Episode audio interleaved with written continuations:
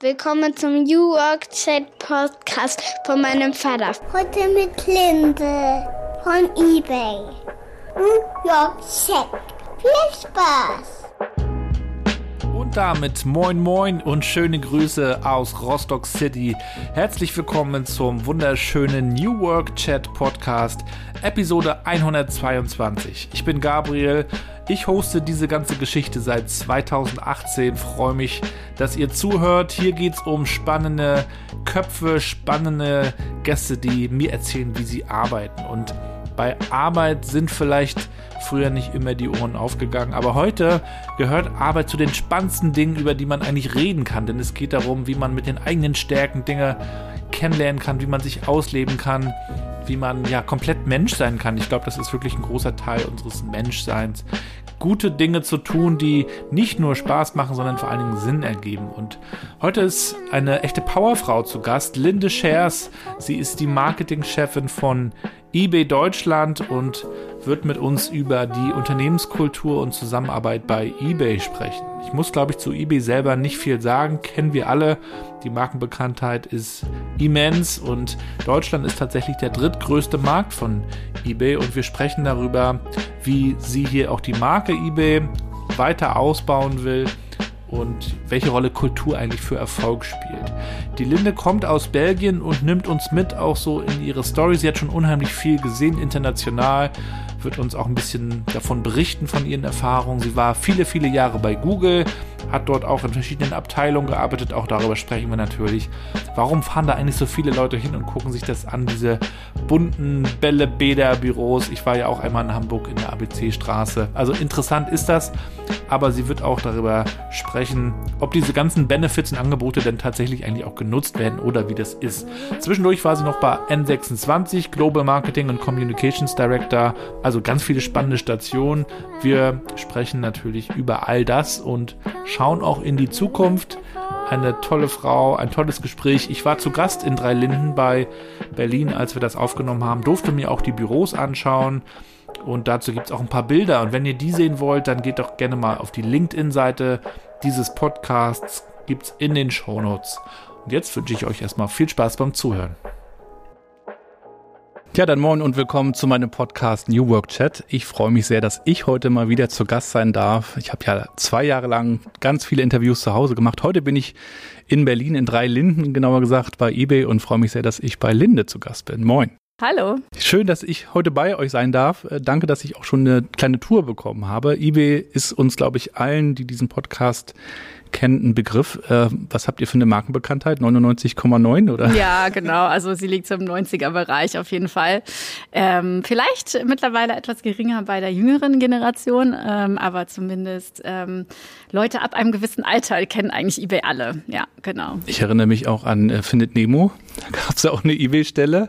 Also eBay äh, ist einem schon äh, ja. Eigentlich seit es das Internet gibt, äh, war eigentlich eBay immer mit dabei, ne? Genau, ja. Ja, eBay ist natürlich ein kompletter Internet-Pionier mhm. sozusagen, ja. Und äh, ja, ist halt schön natürlich, dass man dann ähm, so viele Jahre später äh, immer eBay noch überall präsent ist. Äh, und das ist natürlich auch das, was teilweise mit meiner Aufgabe ist, mhm. dafür zu sorgen, dass es auch so bleibt. Mhm. Ja, hier im Podcast interessieren wir uns natürlich auch dafür, wie tickt ihr, wie funktioniert ihr, wollen heute ein bisschen schauen, wie arbeitet ihr auch zusammen.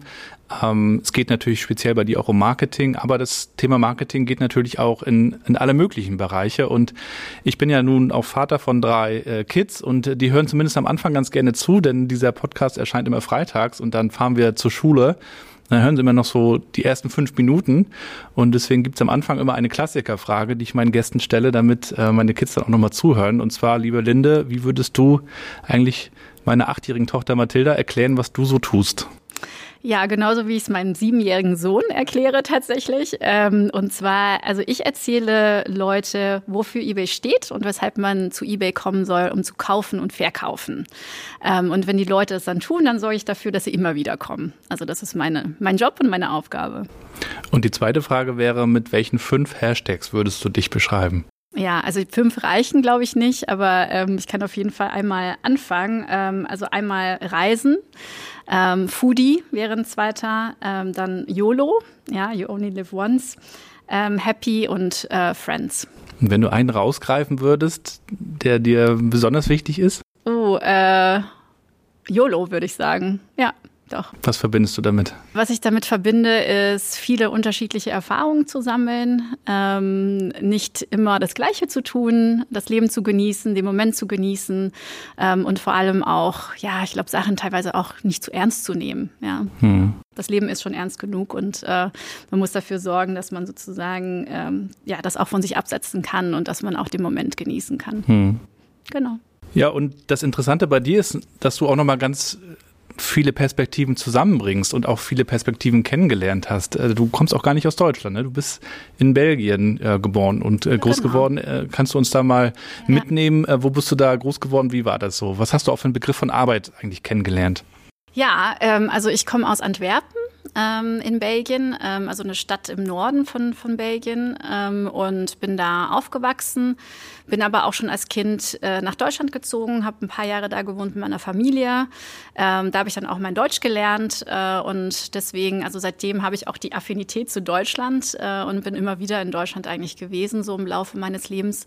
Ähm, was es mit Arbeit zu tun hat oder meine Connection zu Arbeit, ähm, also eigentlich ja, also ich denke mal, Belgier generell sind schon eher so, dass sie, ähm, dass ich da ein bisschen untypisch bin, würde ich sagen. Ja, Belgier sind schon eher so, dass sie im Leben oft äh, ja ihre Karriere relativ äh, da aufhören, wo sie sie auch angefangen haben, würde ich mal sagen. Also zu, zum, gleich, zum Beispiel im gleichen Unternehmen noch mhm. mehr ähm, oder da auch ein bisschen traditioneller noch eingestellt sind.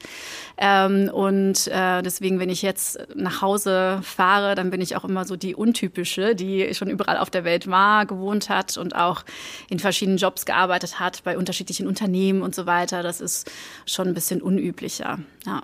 Was wolltest du denn werden, als du noch so alt warst wie dein Sohn? Oh, ähm, also ich wollte tatsächlich äh, Pilotin werden, glaube ich, in dem Alter. Und ähm, ich habe mich nämlich gewundert, weshalb es nur Männer gibt, die den Job machen und äh, dachte erst, dass Frauen das vielleicht gar nicht dürfen. Dann wurde mir aber erzählt, dass sie es durchaus dürfen, aber es einfach nicht so viele gibt, die es tun. Und die Frauen waren immer die Stewardessen, ne? Genau, genau. Und äh, das wollte ich eigentlich ändern. Und da habe ich gedacht, ich möchte Pilotin werden, weil ich fand Reisen auch immer ganz toll. Und deswegen hat das eigentlich ganz gut zusammengepasst. Ja. Äh, es gibt ja bei New Work, den Friedhof Bergmann, Philosophen, der das in den 80ern so ein bisschen auch vorgedacht hat, so neue Arten zu arbeiten, zu denken. Und der hat immer eine Frage in den Vordergrund gestellt. Und zwar, was will ich wirklich, wirklich tun? Mhm. Ähm, wenn du dich jetzt nochmal zurückerinnerst, so als du an dem Punkt warst, dass du dir überlegt hast, was du machen willst, wo du hingehen willst, ähm, wie hast du das für dich entdeckt und herausgefunden? Mhm. Also ich bin bei mir, also ich würde sagen, es war immer so ein bisschen going with the flow. Ja, ich habe das gar nicht so festgemacht. Ich wollte tatsächlich, als ich sieben war, mal Pilotin werden, aber dann danach habe ich, glaube ich, auch alle zwei Jahre oder vielleicht auch jedes Jahr dann wieder eine andere Idee gehabt, was man auch noch so machen kann im Leben. Und äh, dementsprechend habe ich da eigentlich nie so linear drüber nachgedacht über meine Karriere. Ähm, tatsächlich gab es so ein paar Sachen, die mir wichtig sind äh, immer. Also ich wollte ganz gerne lernen, immer neue Sachen lernen, dazu lernen. Das ist mein Antrieb. Betrieb. Ähm, und ich wollte auch gerne ähm, einen Job machen, wo ich auch kreativ sein kann. Ähm, und, und innovativ arbeiten kann, also an neue Ideen. Ich bin sehr zukunftsorientiert. Und ähm, ja, und, und deswegen hat sich das eigentlich so alles so ein bisschen ergeben bei mir, jobtechnisch. Und ich habe immer auf mein Bauchgefühl gehört und dementsprechend dann auch immer die Entscheidung getroffen, wo der, ja, wo der nächste Schritt hingehen soll. Ja. Du hast schon angesprochen, dich hat das auch ein bisschen gestört, dass da immer nur Männer im Cockpit gesessen haben. ja, Gab es genau. noch ein paar genau. andere Dinge, die dich so äh, an der Arbeitswelt gestört haben? Ja, also auch schon, äh, wie rigide es teilweise ist ne, in der Arbeitswelt. Also ähm, das waren schon auch so Sachen, wo ich dachte, naja, wieso muss man, dachte ich auch schon relativ früh, wieso muss man dann eigentlich immer im Office sein, um zu arbeiten? Ne? Also eigentlich kann man doch gerade in Zeiten, wo es Internet gibt und so kann man doch eigentlich von verschiedenen Orten arbeiten. Wieso gibt es dieses, diesen Gedanken von neun bis fünf zu arbeiten? Äh, es kann ja eigentlich auch zu verschiedenen Uhrzeiten gearbeitet werden. Ähm, und natürlich auch dann immer diese Fragen rund um, ja, wie kann man Sachen oder Arbeit auch flexibler gestalten? Mhm. Das sind Fragen, die schon relativ früh bei mir, bei mir aufgekommen sind. Und dich hat es dann auch nachher in die große weite Welt hinausgezogen wir werden wahrscheinlich nicht die Zeit haben, heute ja. äh, alle Stationen durchzugehen, aber erzähl doch mal, du warst zum Beispiel auch in Singapur eine Zeit lang. Genau, ja, ich habe lange in Asien gewohnt. Ich habe tatsächlich ähm, an der Uni in Bonn habe ich Südostasienwissenschaften studiert und ähm, ich habe mich einfach unheimlich für Asien interessiert, ähm, nachdem ich das erste Mal da war, als ich 16, 16 war. Und ähm, ja, und dann habe ich mir auch vorgenommen, dass ich längere Zeit da wohnen wollte. Und als ich dann studiert habe, habe ich erstmal ein Austauschjahr in, in Singapur gemacht. Und als ich dann äh, fertig war mit dem Studium, dann habe ich da ein Praktikum gemacht und hat mein Chef mir einen Job angeboten und dann habe ich sofort zugesagt und bin dann erstmal in Singapur eine Weile geblieben. Hast du keine Berührungsängste gehabt? Überhaupt nicht, nein, überhaupt nicht. Ähm, für mich war das einfach auch unheimlich aufregend und das war für mich auch eine Möglichkeit, wirklich ja, mehr, mehr von der Welt zu sehen und zu erfahren, unterschiedliche Kulturen kennenzulernen. Also das war überhaupt nicht, da habe ich überhaupt nicht äh, ja, lange gezögert. Nee.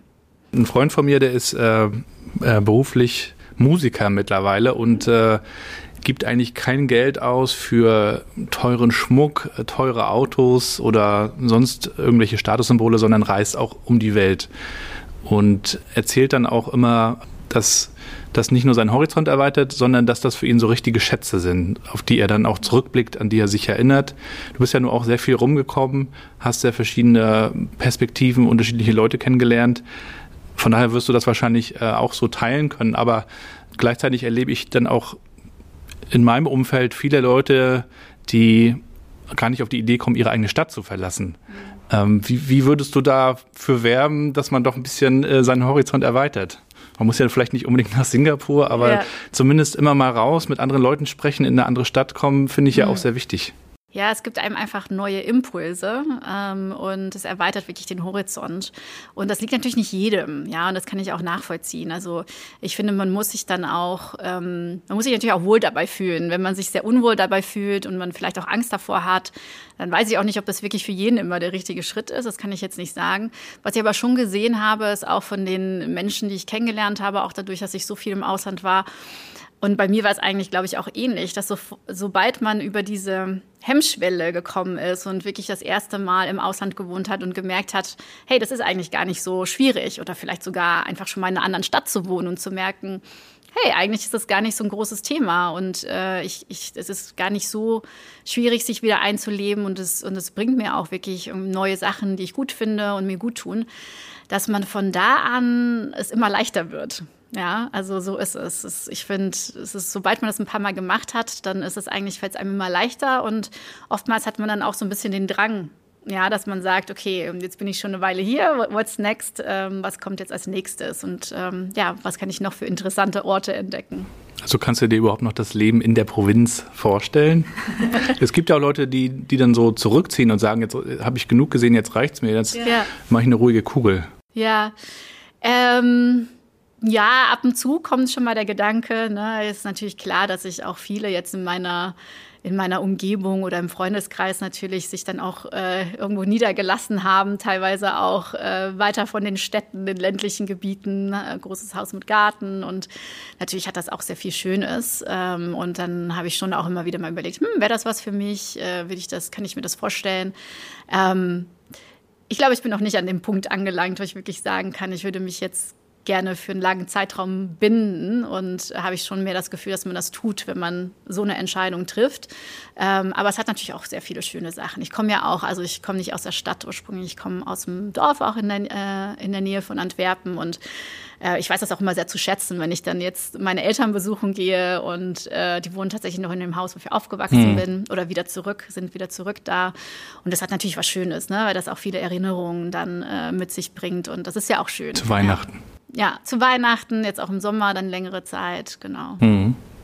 Und dann bist du äh, 2012 ja zu Google gekommen. 2009. 2009 ja. sogar schon. Ähm, wie kam dieser Schritt? Für viele ist ja auch Google so ein totaler mhm. Traumarbeitgeber. Mhm. Und ich weiß nicht genau, wie viele Leute sich da immer bewerben. Ja, sehr aber viele, tatsächlich. Genau. Und es gibt auch mehr stufigen äh, Bewerbungsprozess, hat ja. mir auch schon mal jemand äh, erzählt, der im Podcast zu Gast war. Was hat für dich so den Reiz ausgemacht, dahin zu gehen und ja, wie war auch dieser, dieser Einstieg dann? Denn wir hatten heute auch schon mal das, das Thema, dass viele Unternehmen natürlich auch ganz tolle Sachen kommunizieren und wenn man dann aber reinkommt, muss man erstmal schauen, äh, wie das ist. Ja. Also, wie war das für dich? Ja, tatsächlich hatte ich mir das relativ bewusst ausgesucht. Also Google war schon, ich würde jetzt nicht sagen, dass ich schon immer für Google arbeiten wollte, aber es war für mich auf jeden Fall ein Unternehmen, was auf der Liste stand äh, natürlich und, und ganz weit oben.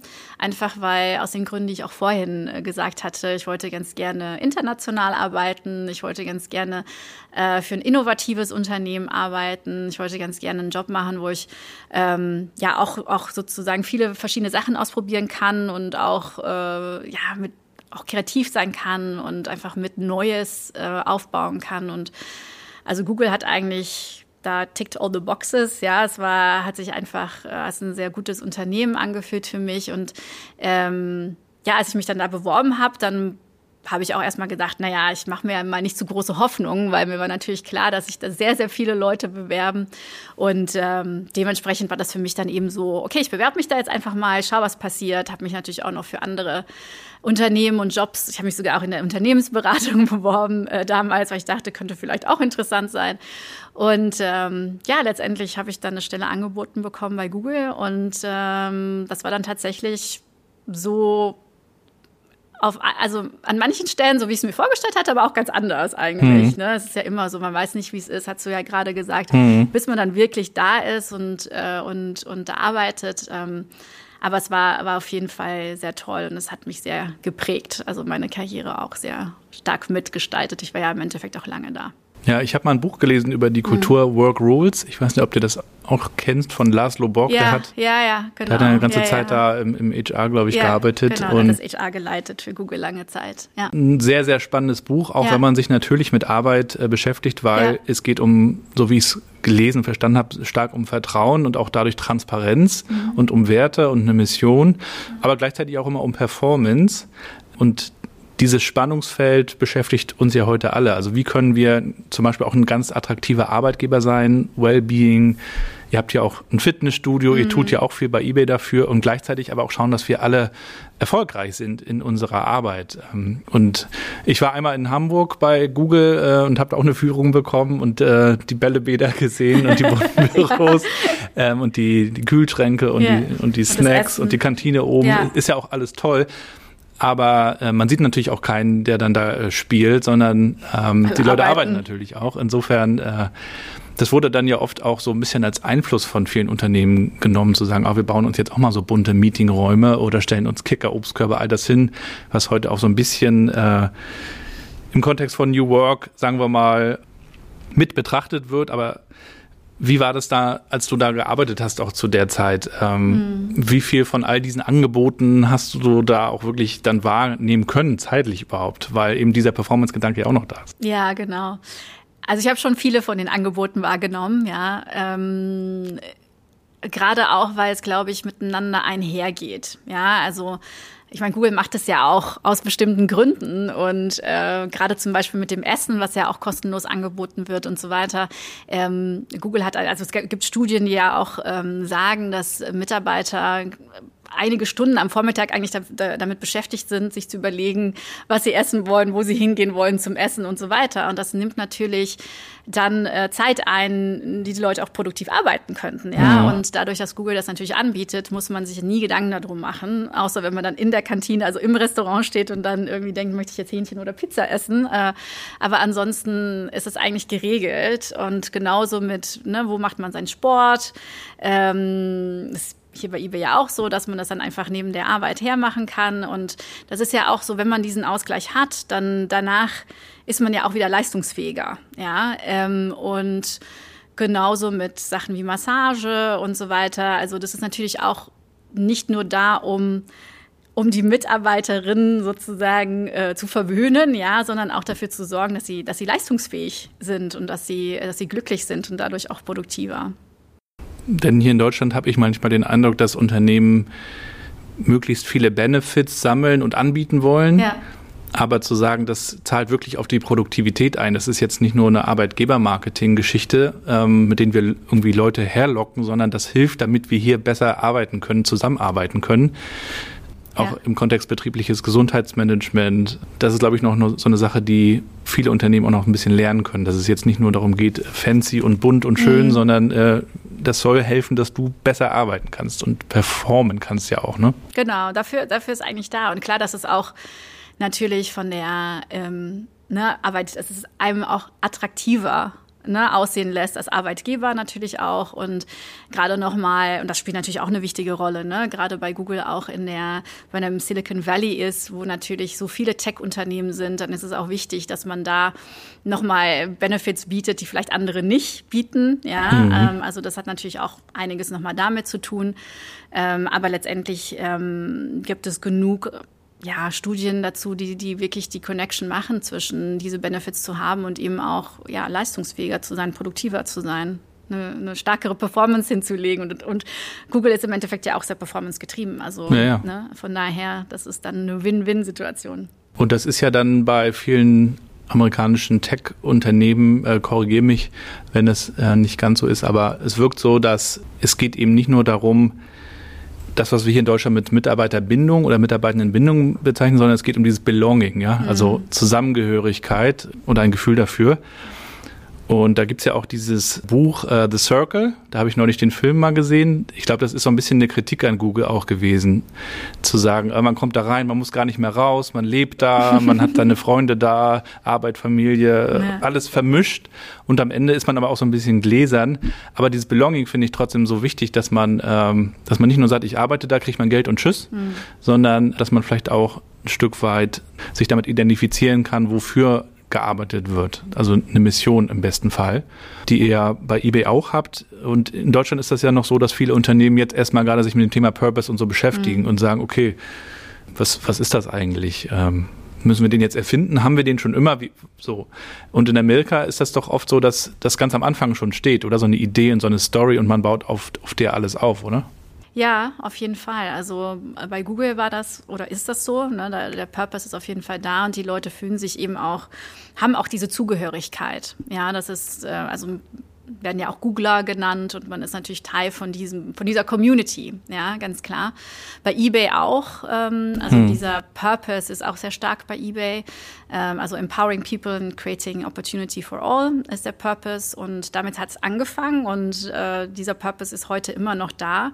Und man merkt auch einfach, dass äh, bei den ganzen Mitarbeiterinnen bei eBay auch, dass das ist eine Community, der Purpose lebt sehr stark, das trägt sich, also es schlägt sich komplett in die Kultur aus, auch bei eBay, das Zusammenarbeiten. Und das ist natürlich total schön zu sehen, das ist auch in der eBay DNA festgehalten, ja, ähm, also wie man sozusagen miteinander zusammenarbeitet und wie man diese Kultur lebt. Also das ist auf jeden Fall sehr stark, der Purpose ist sehr stark präsent. Ich komme ja auch aus dem äh, Marketing, im Bereich Social Media Marketing war ich ja lange unterwegs und äh, mich würde auch mal interessieren, was hat dich eigentlich am Marketing äh, so gereizt? Du hast ja auch schon verschiedene Stationen, mhm. auch innerhalb von Google und dann warst du ja noch bei N26, ja. bevor du zu eBay kamst. Was hat dich äh, am Marketing äh, gereizt? Es gab ja früher manchmal auch so ein bisschen Kritik, zumindest an der Werbung. Mhm. Äh, ihr wollt den Leuten irgendwas aufschwatzen. Ich glaube, da sind wir heute ja nicht mehr. Kannst ja mal so deine Perspektive drauf teilen. Ja.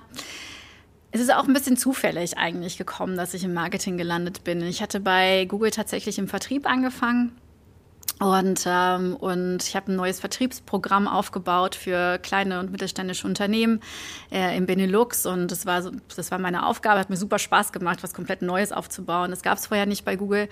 Dann habe ich aber festgestellt, ich bin eigentlich gar kein Vertriebstyp. Also es macht mir zwar Spaß, irgendwie was Neues aufzubauen, aber das jetzt wirklich so ja, Day in, Day out zu machen, das ist nicht so mein Ding, aber ich fand die Erfahrung total gut.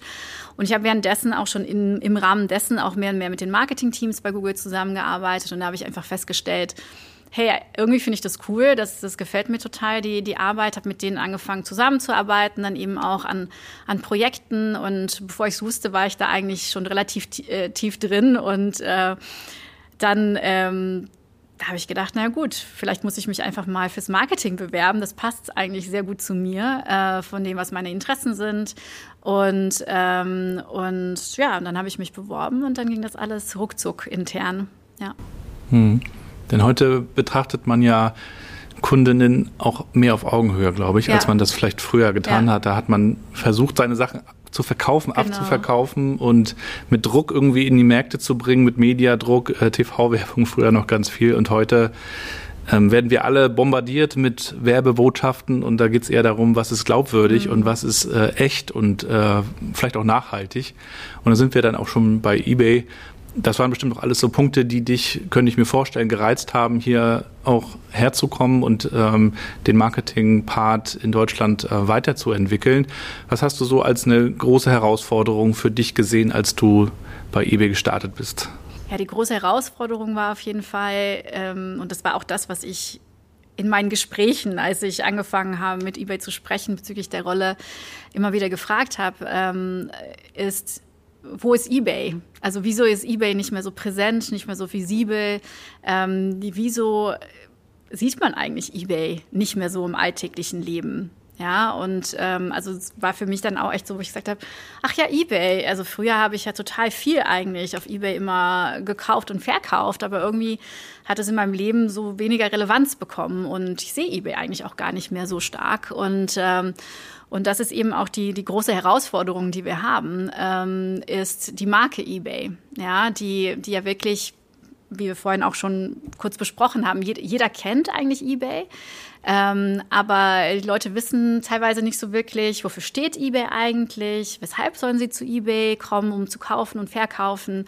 Und, ähm, und das ist eben eine der größten Herausforderungen für uns, ist das wirklich wieder klar zu machen, äh, klar zu machen, wofür eBay steht und, und weshalb man eben bei eBay kauft und verkaufen soll. Also das ist die große Herausforderung, wenn man jahrelang da nicht wirklich viel rein investiert hat, das wieder aufzubauen, ähm, das, ist, das ist auf jeden Fall eine Challenge. Und wofür stand eBay für dich? Also für mich steht eBay eben für dieses äh, Opportunity, ja, also Chancen schaffen, äh, den, den Handel demokratischer zu gestalten, dadurch, dass man als Plattform und als Marktplatz Händler, ähm, Händlerinnen und, und Käuferinnen zusammenbringt und, ähm, und eben nicht, nicht äh, die, die Plattform ist, die die Ware anbietet und direkt verkauft. Ähm, und eigentlich kann jeder auf eBay wachsen, ja, egal welche Größe man hat, auch als Unternehmen und, äh, und dann natürlich die Diversität, die Diversität von den Produkten. Äh, man findet auf eBay wirklich alles, ja, und auch Sachen, die man sonst nirgendwo findet. Und natürlich auch diesen nachhaltigen Gedanken, der auch immer wichtiger wieder wird und bei eBay ja schon von Anfang an eigentlich da war, weil es wirklich angefangen hat mit diesem kaputten Laserpointer, der verkauft wurde mhm. und dadurch ein zweites Leben bekommen hat. Und eBay steht für mich auch für, für eben diese ja, Dinge ein zweites Leben zu geben und für Nachhaltigkeit. Und das ist natürlich etwas, was wir heute in der Welt wirklich, wirklich brauchen. Also eBay ist da sehr relevant. Wie seid ihr kreativ bei eBay? Du hast ja nun auch schon äh, im Bereich Marketing viele Stationen erlebt und mhm. dich sicher mit der Frage auch beschäftigt. Da gibt es Methodentechniken. Ich habe hier auch tolle Leute interviewt, die kreativ sind auf ihre eigene Weise. Manch einer geht ganz alleine in den Wald, der nächste braucht große Brainstormings. Wie kommt ihr hier auf neue Ideen? Mhm. Also es ist so eine Mischung, würde ich sagen. Ja, ich würde jetzt nicht sagen, wir haben so eine Methode und die funktioniert total gut. Also was ich wichtig finde, ist erstmal, weil man heutzutage ja, das ist nicht nur bei eBay so, sondern bei vielen Unternehmen, man sitzt eigentlich sehr viel Zeit in Meetings. Ja, und dadurch geht eigentlich äh, diese kreative Zeit auch teilweise verloren, weil man natürlich jetzt nicht irgendwie mit einer neuen Idee meistens, also es fällt einem jetzt meistens nicht in einem Zoom-Meeting oder so ein äh, oder auch ein persönliches Meeting, wenn es um, um, um Business-Themen geht, manchmal schon natürlich. Ähm, aber auch wichtig ist, den Kopf auch frei zu haben, auch mal einen Schritt zurück zu machen und, zu, und, und Ideen kommen zu lassen. Und das hört sich vielleicht sehr basic an, aber ich glaube, heutzutage in einer Welt, wo man eigentlich, oder Arbeitswelt, wo man eigentlich immer durchgetaktet ist, ähm, ist es gar nicht mehr so selbstverständlich, dass man eben die Zeit findet, auch mal nicht in Meetings zu sitzen. Also wir haben auch ganz bewusst eine meetingfreie Zeit eingeführt ähm, und äh, dafür, um einfach dafür zu sorgen, dass jeder auch den Space hat, ähm, mal anders zu denken, mal sich zu überlegen, irgendwie neue Gedanken zu den Themen zu machen, an der er oder sie arbeitet. Ähm, dann machen wir natürlich auch Brainstormings. Ähm, wir haben auch Sachen wie Team-Events zum Beispiel, wo wir dann auch mal ähm, uns Zeit nehmen, an die Themen nochmal anders ranzugehen. Also da gibt es eigentlich ganz viele verschiedene, verschiedene Wege. Und im Bereich Marketing probiert ihr auch Sachen aus, habt auch einen Podcast? Ja, wir haben einen Podcast, genau, genau. Wir haben einen Podcast und wir probieren ganz viele Sachen aus. Ja, viele neue Kanäle zum Beispiel auch. Wir haben auch angefangen, ähm, jetzt in den letzten zwei Jahren sind wir verstärkt wieder auf, auf TikTok ähm, ne, auch aktiv und das ist eben wichtig, ne? auch wirklich die ganze Zeit neue Sachen auszuprobieren und zu gucken, okay, passt das zu uns, funktioniert das, wie sprechen wir da auch mit unserer Zielgruppe, ähm, auf TikTok auch nochmal. Ja, wie sieht die denn aus? Wer, würde ich mich jetzt mal direkt fragen, wie, wie alt ist denn der oder die durchschnittliche Käuferin? Ja, das ist eben das Ding. Ne? Ich meine, das geht bei uns natürlich sehr breit. Ja, ja es geht ja. wirklich von relativ jung bis sehr alt und natürlich, sage ich mal, unsere Stammkundinnen sind schon älter, ja, mhm. die sind mit uns gewachsen, mhm. mit uns als Unternehmen. Und äh, die müssen wir abholen, aber wir müssen natürlich genauso gut die jüngeren Generationen abholen und die auch für eBay gewinnen. Und das ist nicht einfach, weil man dadurch eine sehr, sehr breite Zielgruppe hat. Und wir äh, dann eben schauen müssen, wie können wir die am besten ansprechen und, und was müssen wir die, für die bieten. Ne? Weil natürlich für eine jüngere Generation wie Gen Z ganz anders tickt als, als Gen X und teilweise aber auch nicht. Die haben natürlich auch Sachen, äh, ne, die, die auch teilen, klar, und das eben alles rauszufinden und dann dafür zu sorgen, dass man auch wirklich relevant für sie sein kann, ist, ist, ist, ist nicht einfach, aber das ist die, die Herausforderung, die wir meistern müssen. Und da, dafür braucht man eben Kreativität, Sachen neu ausprobieren und, und zu schauen, eben was funktioniert und was funktioniert nicht. Ich war ja kürzlich auch zu Gast hier in Berlin bei Microsoft Deutschland mhm. und habe da auch die Frage gestellt, äh, die ich auch dir gerne mal stellen würde. Was macht eigentlich auch den Unterschied aus, bei einem amerikanischen Unternehmen zu arbeiten? Ah, okay. Ja, für mich teilweise ein bisschen schwierig zu vergleichen, weil ich natürlich sehr viel, also Zeit jetzt von meiner Karriere für ein amerikanisches oder für amerikanische Unternehmen gearbeitet habe. Ähm, und ich würde eigentlich, für mich sind sie auch vorrangig internationale Unternehmen, ja, wo ich jetzt gar nicht sagen würde, dass es jetzt sehr stark amerikanisch geprägt ist, natürlich schon zum gewissen, äh, ne, eine gewisse Hinsicht schon, aber es ist jetzt nicht dass bei uns nur amerikanische oder vermehrt amerikanische Leute arbeiten und sehr international auch ähm, fokussiert. Was schon ein Unterschied ist, ist das Informelle. Ja, also wenn ich das jetzt mit deutschen Unternehmen vergleiche, zumindest ändert sich das natürlich teilweise auch schon in Deutschland und gerade auch jüngere Unternehmen, Startups sind ja auch informeller auch in Deutschland. Ähm, aber so diese klassische Unternehmen, wo dann noch gesiezt wird und so weiter, ist natürlich bei eBay komplett anders, ja, wo man ähm, eigentlich gar nicht sieht, wo man, wo die Unternehmenssprache auch Englisch ist ähm, und auch hier sogar in Deutschland am deutschen Standort viele internationale Kollegen arbeiten. Und zu eurer Kultur gehört eben auch Diversity. Ja. Lasst uns die Vielfalt feiern, ist zu lesen. Wie feiert ihr die denn? Ja, auf unterschiedliche Art und Weise. Ne? Also für uns, Diversität ist für uns ein großes Thema, weil, also nicht nur intern, sondern auch extern und das auch mehr zu leben, weil natürlich ähm, unser Marktplatz ist einfach unheimlich divers. Ja, deswegen, und das ist natürlich auch was, was wir auch nach, nach außen hin zeigen und feiern wollen. Nach innen ähm, machen wir da einiges. Also wir haben einige Sachen äh, oder Themen, wo wir ansetzen, zu gucken, okay, wie bringen wir mehr, mehr Diversität im, und Inklusion im Unternehmen rein. Ähm, das fängt natürlich dann schon beim Recruiting an, ähm, aber dann auch intern, wie wir uns aufstellen als Teams zum Beispiel. Ähm, und eben auch, ähm, dass auch das Weiter- und Fortbilden von unseren Mitarbeiterinnen zu dem Thema, aber auch unsere Führungskräfte, was natürlich auch sehr wichtig ist, und da eine gewisse Sensibilisierung zu haben und zu gleicher Zeit auch dafür zu sorgen, dass wir generell, und ähm, damit haben wir jetzt vor, sag ich mal, anderthalb Jahren, glaube ich, ungefähr angefangen, auch eine ganz spezifische ähm, DEI- Agenda für Deutschland haben, spezifisch und nicht nur global für als Unternehmen. Das haben wir auch. Wir haben Chief Diversity Officer und so weiter. Also wird auch sehr viel, ähm, also so auf Corporate-Ebene gemacht. Aber wir sorgen eben auch dafür, weil natürlich das Thema in jedem Land und in jedem Markt auch anders aussieht, ist es eben auch wichtig, dass wir das ähm, auch auf deutscher Ebene nochmal ganz spezifisch äh, für uns definieren. Was heißt das eigentlich genau für uns äh, in Deutschland als deutsches Team? Und Diversität ist ja manchmal auch bei einigen Unternehmen so ein Marketingthema. Mhm. Nicht alle, glaube ich, nehmen das so ernst, dass das bis in die Entscheidungsfindung geht, wo man wirklich mal sagt, wir holen uns verschiedene Perspektiven an den Tisch und vielleicht denken wir sogar auch über Führung mal ganz anders mhm. und neu nach. Ja. Jetzt haben wir ja gerade zwei Jahre in der Corona-Zeit uns auch umstellen müssen und auch ein bisschen umgewöhnen müssen, haben viel von zu Hause ausgearbeitet. Welche Herausforderungen hat das kulturell auch für euch mit sich gebracht? Ähm, beim Thema Diversität und, und, und Inklusion, was da, denke ich, bei dem in dem Setup Homeoffice oder Remote Working etwas schwieriger ist, ist teilweise dafür zu sorgen, eben, dass alle eingebunden sind in den Gesprächen, dass alle auf der gleichen Höhe sind von mhm. ne, oder wissen, was eigentlich der aktuelle Stand ist, sage ich mal so, von den, von den Gesprächen. Aber auch so Sachen wie, wie sorgt man dafür, wenn man in einem Raum sitzt mit Leuten, kann man eben dafür sorgen oder kriegt man auch viel besser mit, wer gesprochen hat, wer nicht und dafür sorgen, dass man auch mal Leute ganz spezifisch anspricht und, und sagt, ne, von dir haben wir noch nichts gehört und was, ne, was ist denn deine Meinung dazu? Ähm, und äh, das fand ich über Zoom teilweise ein bisschen ja, also eine größere Herausforderung, einfach dafür zu sorgen, dass es nicht immer nur die Leute sind, die am extrovertiertesten sind oder am lautesten sind, die auch am meisten gehört werden. Äh, das hat man immer, glaube ich, als Herausforderung, aber das fand ich gerade so in diesem ähm, ja, in diesem Remote- oder Homeoffice-Setup nochmal etwas schwieriger. Wir haben auch gemerkt, wir brauchen Moderatoren ne, oder Moderatorinnen, mhm. die dann darauf achten, haben alle schon mal ja. was gesagt oder haben wir auch eine gewisse Tagesordnung. Mhm. Da sind wir ja auch teilweise effizienter gewesen als vorher im Büro. Und trotzdem haben wir ja gemerkt, dass ähm, auch so Zufälligkeiten nicht mehr da waren, so ne, die Kaffeeküche, all diese Geschichten. Genau. Und jetzt sind wir so in einer Zeit, in der viele Unternehmen sich fragen, wie sie es machen. Also welche Rolle spielt das Büro noch? Wie oft gehen wir ins Büro? Stellen wir es den Leuten frei? Geben wir es ihnen vor? Machen wir zwei Tage, drei Tage? Erlebe ich auch alles Mögliche.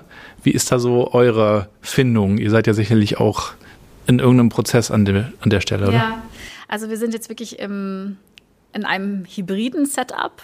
Ähm, das heißt, wir werden jetzt, wir haben gesagt, ab August, also so nach den, den Sommer, Sommerurlaubszeit, werden wir wirklich wieder zu, ähm, also 50-50, ja, also äh, 50 Prozent zu Hause, 50 Prozent im Office gehen. Gerade sind wir noch so ein bisschen in dieser Transition, ja, in so einer Übergangszeit.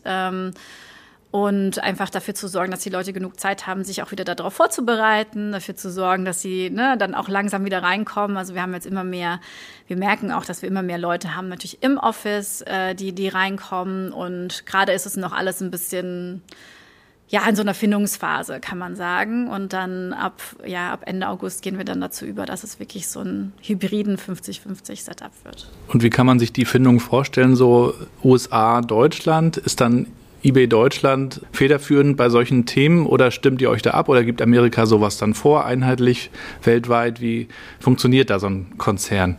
Ja, ähm, also das sind tatsächlich Themen, die dann so erstmal global als Richtlinie auch von unserem also ähm, Executive Leadership Team äh, entschieden werden. Da sind aber dann auch Leute aus den Regionen drin vertreten. Und äh, dann ist es aber so, dass es tatsächlich nochmal pro Markt oder pro, ja, eigentlich pro Markt oder pro Land nochmal, also eigentlich die das selber nochmal mitgestalten können. Was heißt es denn jetzt eigentlich für sie? Also das heißt, wir haben unsere, ähm, also wie wir uns das jetzt vorstellen, haben wir auf deutscher Ebene festgelegt letztendlich, aber mit so einer globalen Richtlinie, die es auch gab. Ja, also eine globale Richtlinie, die gesagt hat, na, so 50-50, drei Tage die Woche im Office, so, ne, so, in, so um Dreh. Dann haben wir gesagt, okay, was heißt das jetzt eigentlich für uns? Es wurde ja auch gerade bei LinkedIn zum Beispiel mhm. total hoch und runter diskutiert, als Elon Musk äh, ja. intern an, per E-Mails wurde ja offensichtlich irgendwie geleakt, dazu befohlen hat, sozusagen, dass alle zurückkommen. Und es hat ja auch sehr polarisiert, interessanterweise. Es waren jetzt auch nicht alle komplett mhm. dagegen, sondern einige haben auch gesagt, ja, es ist ja auch vielleicht fair, wenn diejenigen, die ja vielleicht in der Produktion sind, die ja gar nicht die Chance auf ein Homeoffice haben, äh, wenn die jetzt quasi äh, gleichgestellt sind mit allen anderen. Auf der anderen Seite muss man natürlich schauen, was wollen die Leute überhaupt äh, und, und gehen die dann nicht einfach auch woanders hin? Das sind ja auch so alles Fragen, die man mit berücksichtigen muss. Wie ist man und wie wird man ein attraktiver Arbeitgeber? Was tut ihr denn dafür im Vergleich mit, mit vielen anderen Unternehmen, so einer der ja, besten Arbeitgeber zu sein? Ich weiß, ihr seid ja auch regelmäßig in den Rankings ziemlich weit oben dabei. Bei Glassdoor wart ihr jetzt auch auf Platz zwei zum Thema Diversity. Was macht ihr alles? Ja, wir machen da schon vieles. Also A, bei uns wurde halt nichts befohlen, ja, so wie Elon Musk es gemacht hat, sondern wir haben wirklich auch sehr viel Zeit damit verbracht, zu verstehen, was wollen eigentlich unsere Mitarbeiterinnen? Also wie, wie stellen die sich das Thema vor? Also es wurde tatsächlich sehr viel darüber gesprochen, auch mit den Mitarbeiterinnen selbst. Es war nicht so, dass wir uns das so im stillen Kämmerlein ausgedacht haben, gesagt haben, so, so ist es jetzt und jetzt alle wieder zurück. Ähm, da wurde schon sehr viel Input gesammelt und es ist auch generell was, wo eBay sehr gut drin ist, ist, ist, ist das Zuhören äh, und auch dann das Feedback von den einzelnen Mitarbeiterinnen auch mit aufzunehmen, ja. Ähm, und also gemeinsam zu gestalten. Ja. Und, ähm, Und ansonsten natürlich auch dann diese Möglichkeiten zu geben für Leute, die Flexibilität zu haben. Ja, und Hybrid ist ja erstmal auch, heißt ja auch Flexibilität. Mhm. Ja ähm, also Flexibilität zu bieten, was heißt, ne, wann man von zu Hause aus arbeiten möchte versus wann man ins Office reinkommt, dafür zu sorgen, dass man eben auch nochmal anders über Meetings nachdenkt, anders auch mal über Office Spaces, also wie kann man es vielleicht auch nochmal anders nutzen.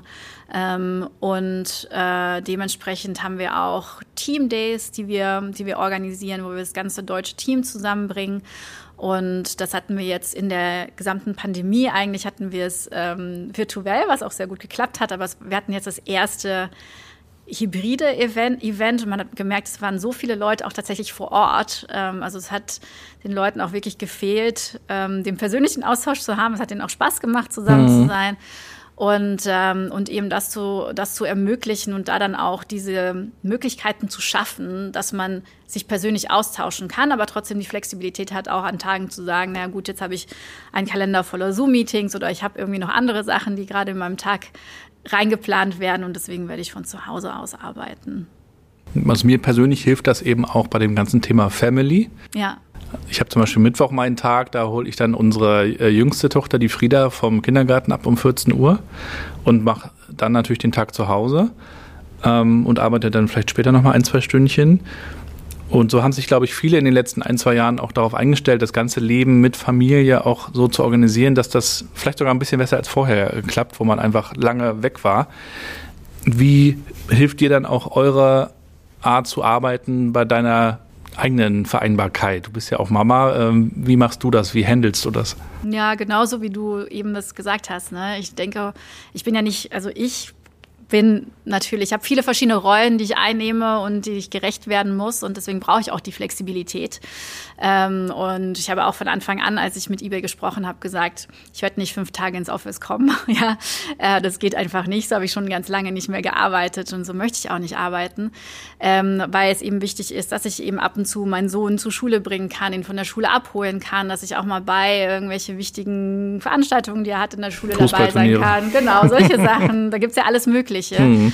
Ähm, und dass ich da auch die Flexibilität habe, das zu tun. Das ist mir unheimlich wichtig. Und das möchte ich auch einfach für die Leute, die in meinem Team arbeiten, genauso. Ja, ich sehe da nur die Vorteile davon. Jeder möchte ja anwesend sein äh, in seiner Rolle. Und das ist nicht nur als Eltern. Ja, es gibt ja auch ähm, zum Beispiel im Team Leute, die gerne Golf spielen und vielleicht deswegen irgendwie freitags früher gehen möchten, weil sie in, äh, auf dem Golfplatz sein möchten. Das ist ja auch völlig fein. Ja, also ich finde dieses dieser Gedanke, dass Leute nur ähm, produktiv sind, wenn sie irgendwie von einer gewissen Zeit oder ne, bis zu äh, arbeiten total veraltet.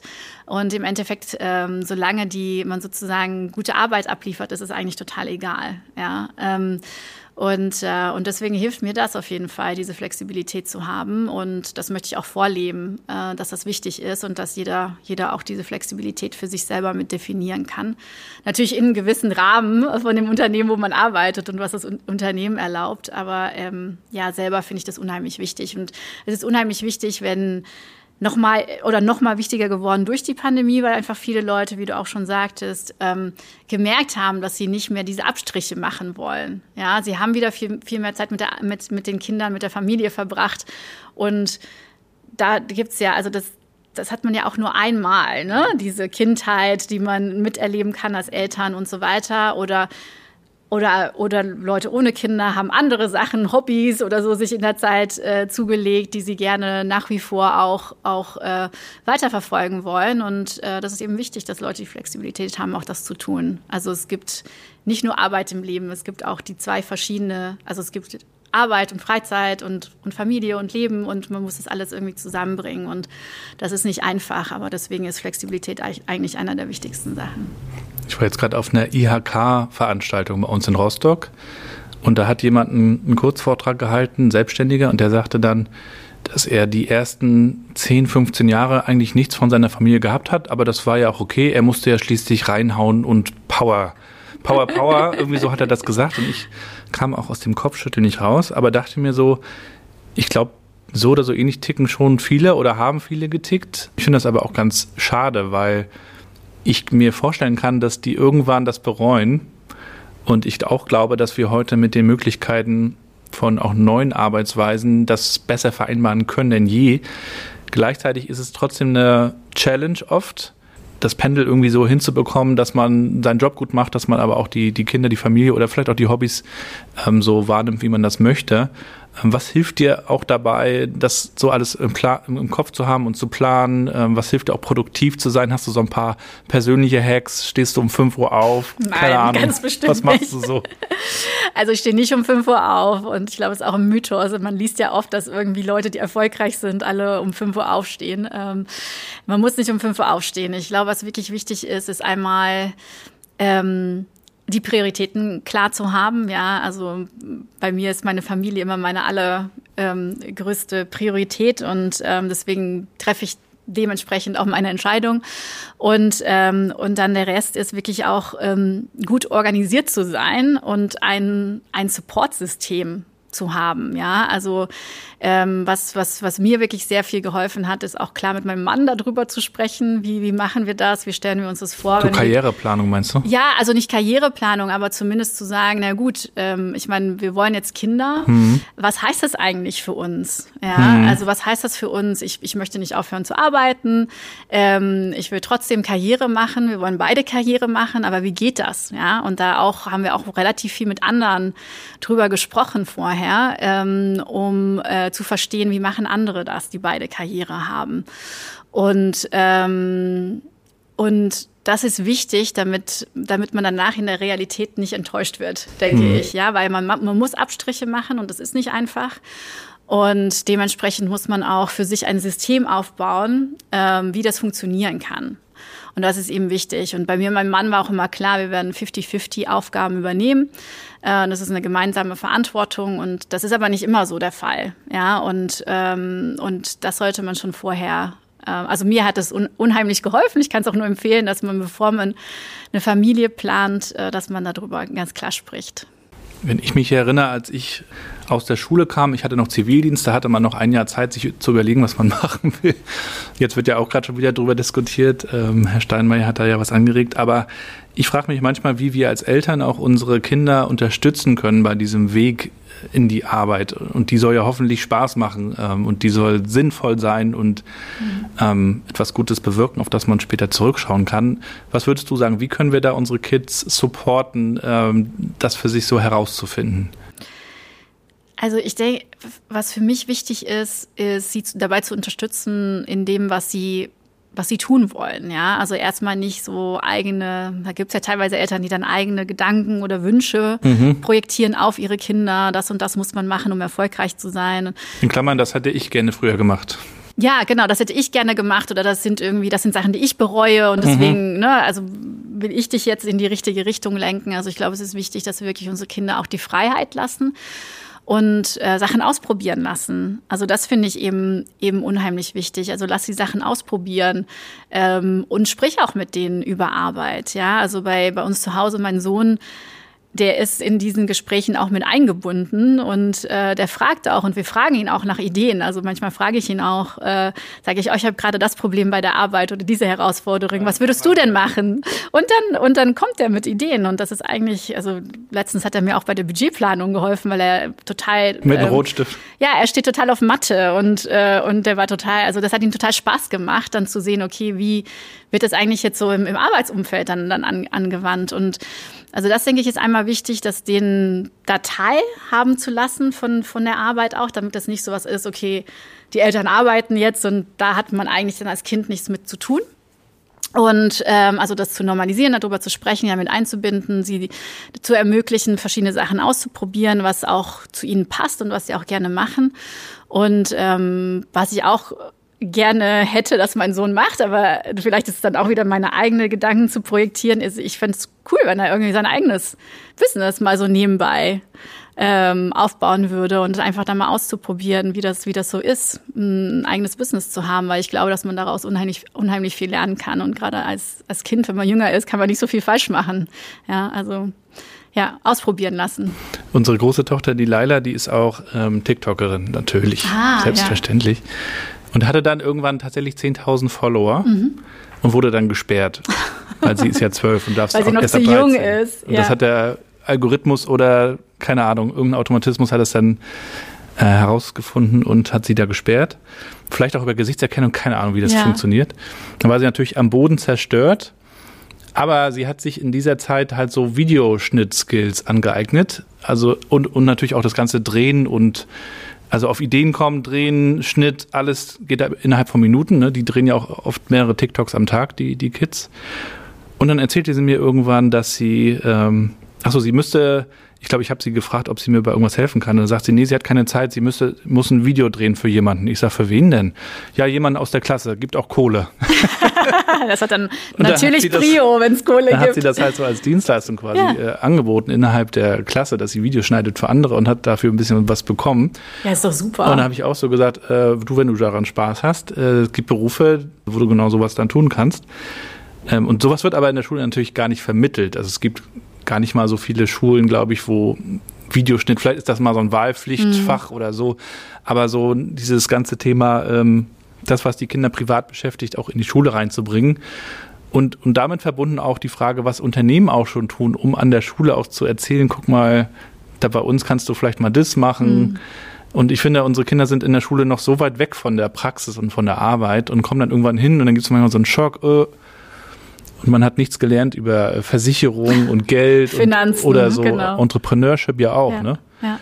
Und ähm, deswegen glaube ich, ist es natürlich wichtig, dass wir als Eltern da auch schon ein bisschen vermitteln, aber das tut er ja offensichtlich auch. Ne? Ja, auf jeden Fall. Also das ist ja genau das, was etwas schade ist bei den, bei den Schulen oder das Schulsystem, ist, dass es wirklich noch nicht die Skills, die, die unsere Kinder eigentlich brauchen und die wir teilweise auch gebraucht haben im, oder brauchen im Leben, aber auch nicht vermittelt bekommen haben. Mhm. Äh, zum Beispiel den Umgang mit Geld, was du eben gesagt mhm. hast, aber auch dieses, ne, ein, ein Unternehmen gründen, Entrepreneur zu sein, äh, so viele verschiedene Sachen. Ähm, das Schulsystem ist einfach outdated, ja, und da muss man als Eltern versuchen, wie man diese Lücken, Lücken füllen kann und ähm, wie man auch dafür sorgen kann, dass sie auch dadurch, dass sie eben mit anderen Kids connecten und so auch ihre Leidenschaften, wie deine Tochter auch dann nachgehen, mit TikTokerin zu werden. Das ist ja super. Und auch wenn sie jetzt gesperrt wurde, hat sie viel daraus gelernt letztendlich. Mhm. Und ähm, dann ist es ja auch eben in der Realität auch so später, dass man immer wieder diese Rückschläge haben wird. Ja, und da muss man dann Resilienz. auch lernen, mit umzugehen. Ja, Resilienz aufzubauen ist ja auch ein wichtiger Teil.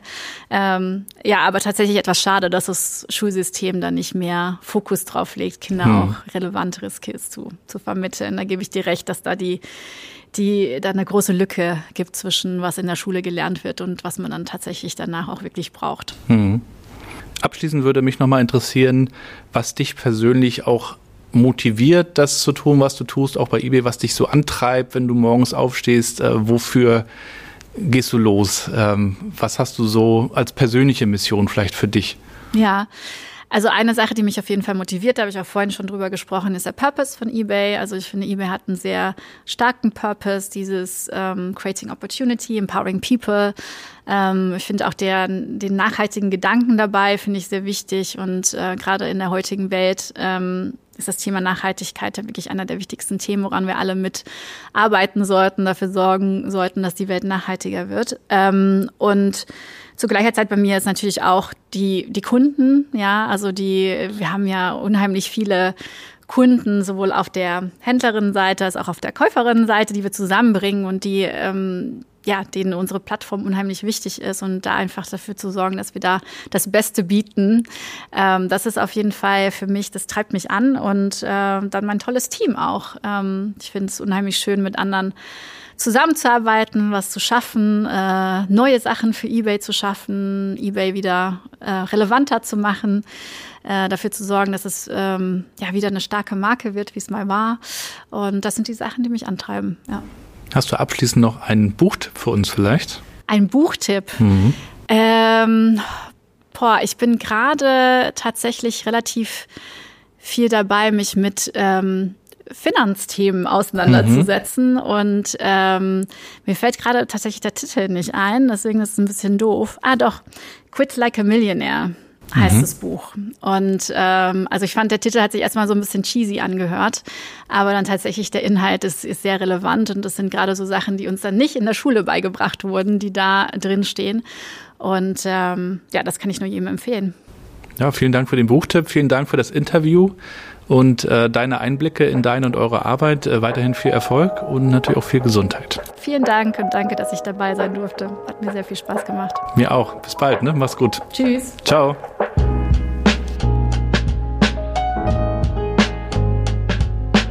Und damit sind wir schon am Ende der heutigen Folge mit Linde von eBay Deutschland. Folgt ihr den Link zu ihrem LinkedIn-Profil gibt es selbstverständlich auch in den Shownotes, sowie alle weiteren wichtigen Seiten für euch, zum Beispiel auch mein Blog gabrielrad.com. Dort gibt es immer Neuigkeiten neue Artikel, manchmal schreibe ich dort was. Es gibt auch neue Veranstaltungen, auf denen ich zu Gast bin, wo ich auch mal einen Vortrag vielleicht halte über Future of Work. Ihr könnt mich auch als Speaker buchen, wenn ihr mögt. Und ihr könnt mich auch kontaktieren, wenn ihr Feedback für mich habt. Wie gefällt euch dieser Podcast? Was geht euch gehörig auf den Wecker? Was geht gar nicht? Immer her damit. Oder auch natürlich ganz gerne Empfehlungen und Tipps für Gäste und Gästinnen. Da würde ich mich sehr drüber freuen. Kommt also gerne auf mich zu. Vielleicht habt ihr ja selber was zu erzählen. Da freue ich mich. Und unterstützt mich bitte in diesem Podcast. Ihr wisst, ich verdiene daran nichts. Ich brauche also ganz dringend euer Feedback und das wäre natürlich schön, wenn das sehr positiv ist, also in Form auch von Bewertungen. Gerne Sterne, Sterne, Sterne bei Spotify. Abonniert den Podcast bitte. Teilt ihn in euren Netzwerken bei LinkedIn, Twitter. Facebook, wo auch immer ihr unterwegs seid. Vielen, vielen Dank dafür.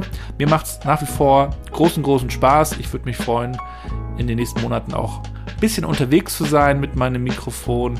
Und dann gibt es bestimmt noch spannende Eindrücke demnächst. Soweit erstmal von mir. Schöne Grüße aus Rostock. Lasst euch gut gehen, bleibt gesund und bleibt connected.